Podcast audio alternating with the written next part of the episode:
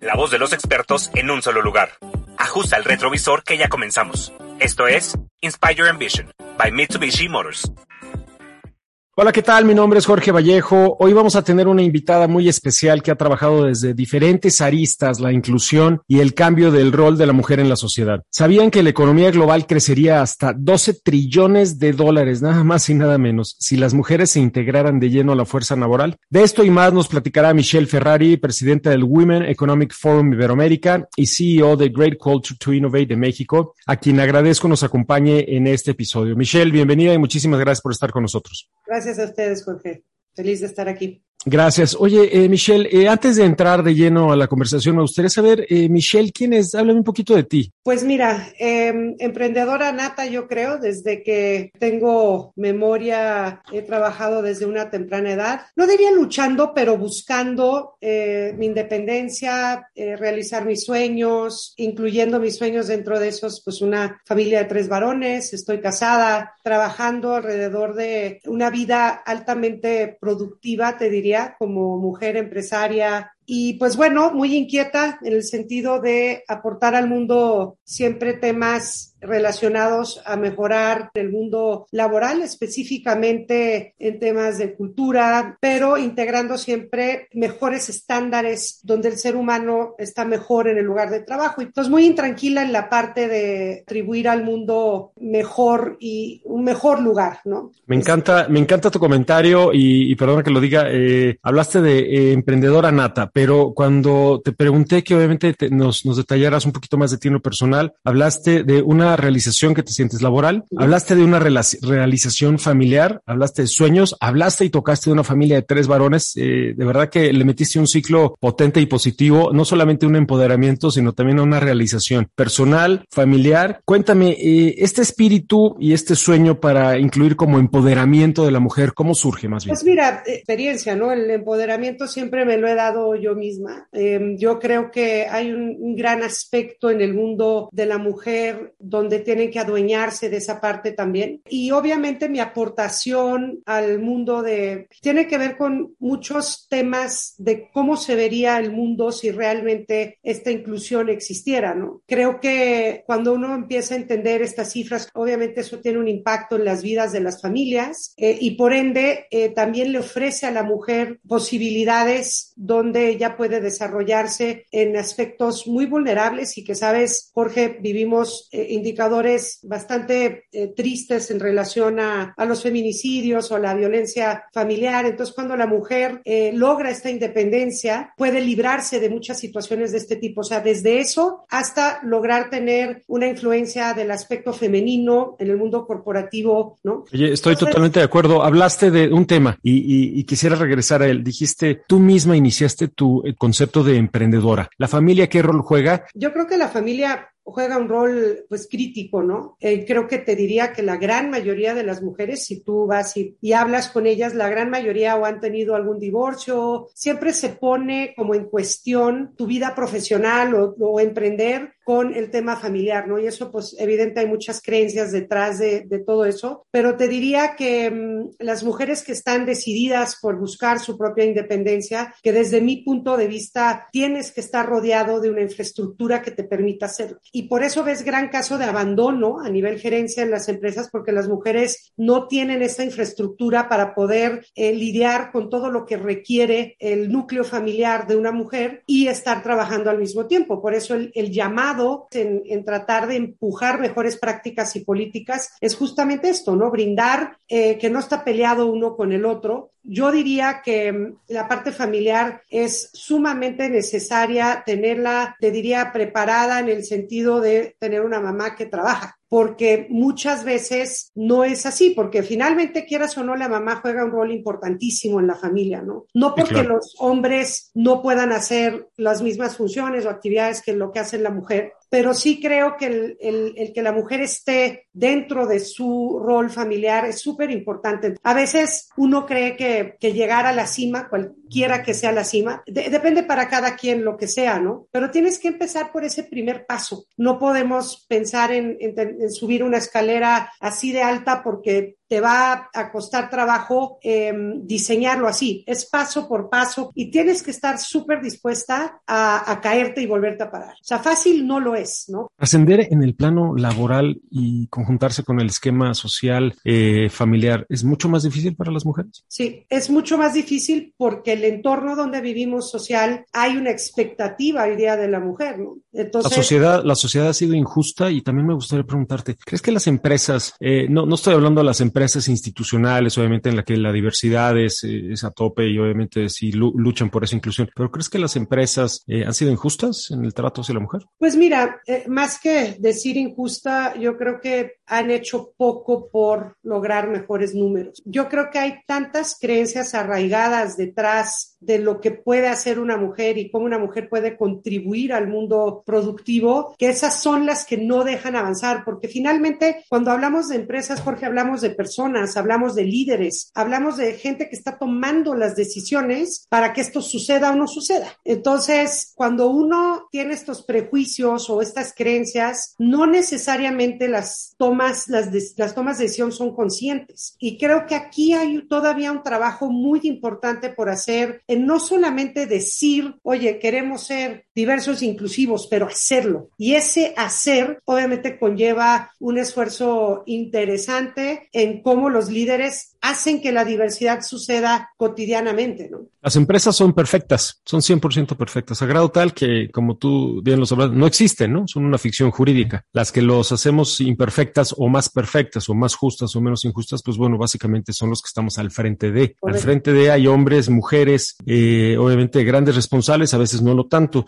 ¿Cómo podríamos realmente trascender en el esquema de mejora laboral? Por supuesto, diversidad, género, igualdad salarial, tratos eh, igualitarios, vamos, entendemos eso, ¿no? Pero, pero realmente cómo podemos definir una serie estratégica para mejorar en el plano laboral, que además podría también trascender como consecuencia en el plano social. ¿Cómo lo haríamos? Pues mira, yo creo que como organización hay que tener muy, muy mapeada la estrategia de cómo acelerar el tema del talento femenino. Muchas veces tiene que ver con darles las herramientas y el conocimiento a los líderes de cómo se hace esto o poder eh, realmente observar o diagnosticar a la organización por qué no está sucediendo el tener más mujeres de gerencias para arriba, ¿no? Porque en México no hay un tema de entry level. Entran las mujeres probablemente al mismo porcentaje que los hombres, pero empiezan a abandonar el trabajo a partir de las gerencias, ¿no? Eh, yo creo que aquí hay que eh, buscar un plan proactivo hay que empoderar con información de cómo lo haces a hombres y mujeres, ¿eh? porque las mujeres necesitan también tener herramientas de cómo enfrentar un mundo que hoy todavía es masculino. Porque si, si te fijas en las cifras, Jorge, un hombre pide un aumento 100 veces más que una mujer o está preguntando un ascenso muchas veces más que una mujer. Entonces la mujer necesita sentirse eh, empoderada en ese sentido, en donde están en un terreno igual para que puedan estar eh, logrando estas mismas oportunidades. Pero si la mujer no se acerca, no habla o está en mesas de trabajo donde le da miedo opinar o le da miedo arriesgar, pues eso va a seguir siendo así. No estamos empoderando con herramientas a las mujeres y a los hombres para cambiar estos comportamientos de una manera proactiva y medirlos. Y medirlos capacitación, entrenamiento, herramientas. Me llamó la atención tu comentario. ¿Crees que para que una mujer pueda ser promovida, obviamente, o que tenga un ascenso, tiene que buscar otra empresa, tiene que buscar otra entidad? Yo creo que tiene que buscar en primera, un acercamiento importante con sus líderes o su líder, pero sí definitivamente creo que la gran mayoría de los casos, para que puedas lograr un crecimiento, por lo general hay un abandono, ¿no? Del, del trabajo. Depende mucho de las organizaciones, Jorge, ¿no? Obviamente hay organizaciones ya muy avanzadas. Por eso creo que los líderes, las áreas de cultura, de HR y todo esto, tienen que estar muy pendientes de estos detalles que parecerían simples, pero son los que cambian el aspecto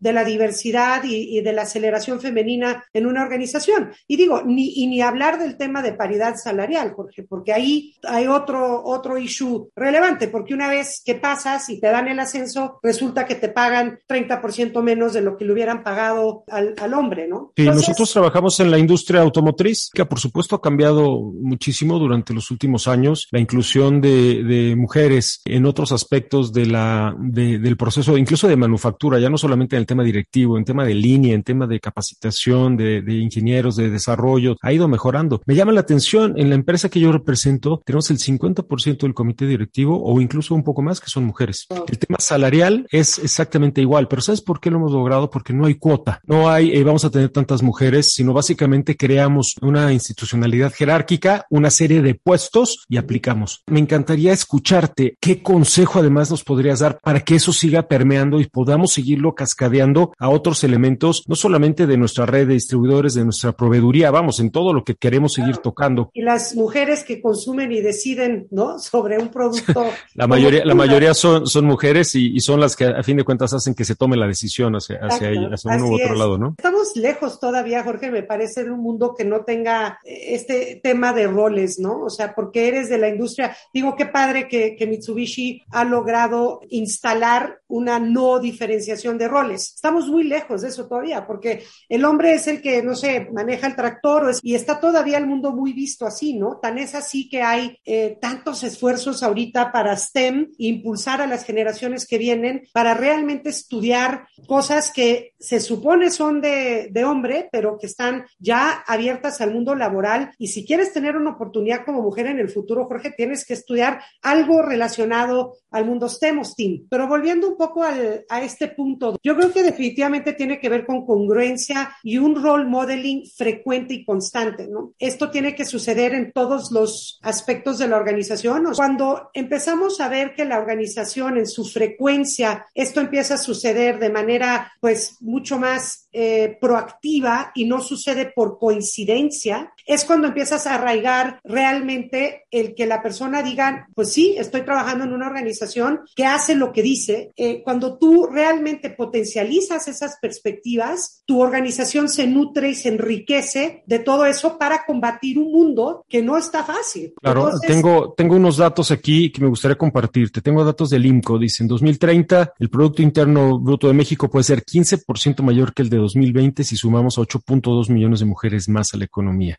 De acuerdo con, con UN, eh, las compañías donde tres o más mujeres ejercen funciones ejecutivas registran un desempeño más alto. ¿Es correcto eso? ¿Estás de acuerdo? Es correcto. Definitivamente complemento es súper necesario, porque es un tema de complementar estas, estos ambos géneros que enriquezcan de una manera diferente a cómo, cómo normalmente se está moviendo el mundo, ¿no? Y esto que mencionas del PIB, pues definitivamente la, las mujeres, por ejemplo, en COVID sufrieron, pues como tuvieron que ser las que estuvieran al frente del cuidado, eh, pues muchas de ellas perdieron su trabajo, volvieron a recuperar el trabajo. Eh, yo diría que eso no es que haya tardado mucho, pero la calidad de los trabajos, Jorge, ya no son los mismos. O sea, el, el, trabajo no remunerado de una mujer es casi 50 horas a la semana versus 19 horas de un hombre. Entonces, ¿qué pasa? Tú no tienes como mujer suficientes horas en la semana para dedicarte a un trabajo de calidad o estudiar, por ejemplo, porque es, tienes que atender 50 horas de la semana trabajos eh, del, que me digas, de cuidado, del hogar, de todo lo que se desenvuelve alrededor de esto, ¿no? Entonces creo que hay un,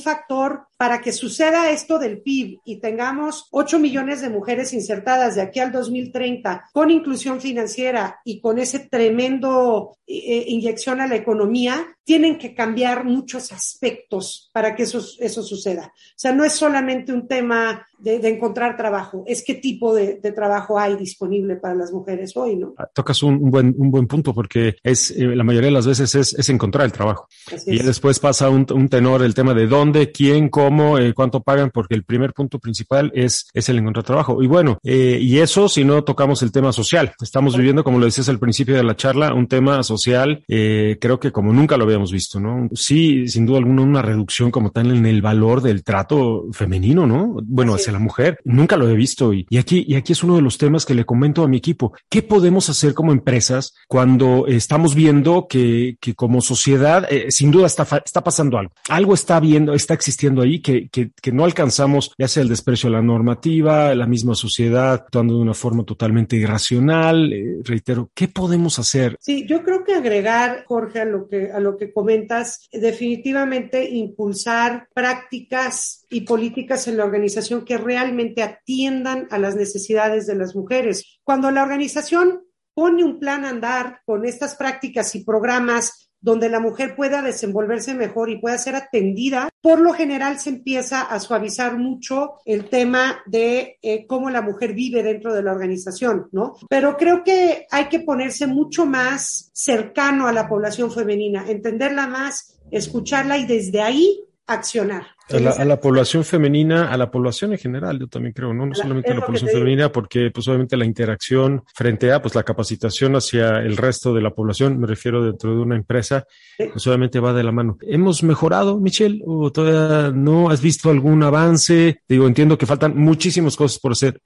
Yo creo que sí hay avances, eh, Jorge. Yo creo que hay cada vez más una concientización y más porque viene pues temas ESG, viene un tema de compliance muy importante donde ni siquiera ya es el qué, es cómo llego ahí, ¿no? Y los algoritmos lo que nos dicen es que nos vamos a tardar otros 100 años para equidad de género, o otros 200 para paridad salarial, porque el algoritmo va y ve el historial de cómo nos hemos movido y ha sido muy lento, ¿no?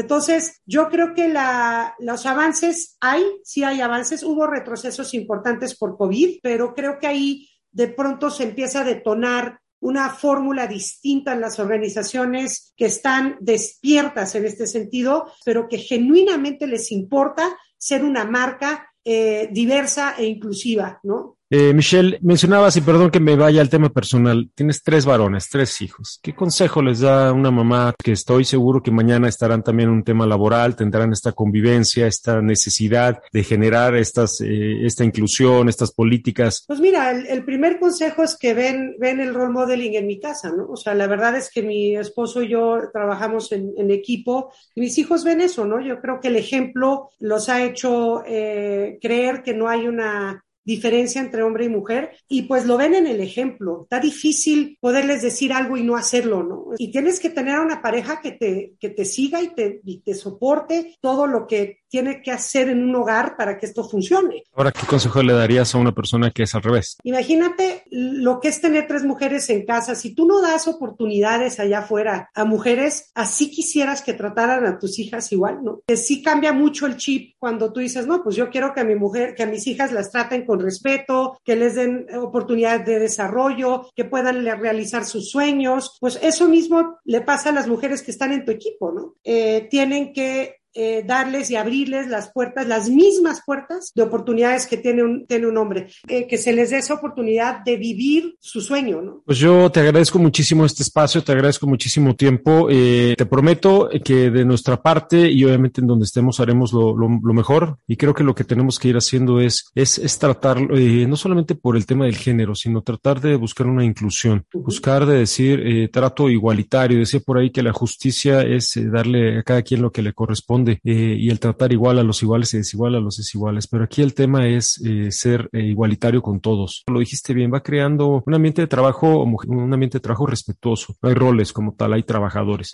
hay empleados y vamos a seguir avanzando. Pues Michelle, muchísimas gracias por, por tu, por tu participación, por tus comentarios muy inspiradores. Muchísimas gracias, Michelle, te agradezco muchísimo. Un fuerte abrazo para todos. Bonita tarde. Gracias por acompañarnos. Los invitamos a ser parte de la conversación y adentrarnos en los distintos temas que hemos preparado para ustedes. Nos escuchamos en el próximo episodio y no olviden suscribirse y seguir nuestro podcast en Spotify. Encuéntranos en Twitter como arroba jvallejomx, arroba y nuestro canal en Spotify Inspire Your Ambition by Mitsubishi Motors. Hasta la próxima.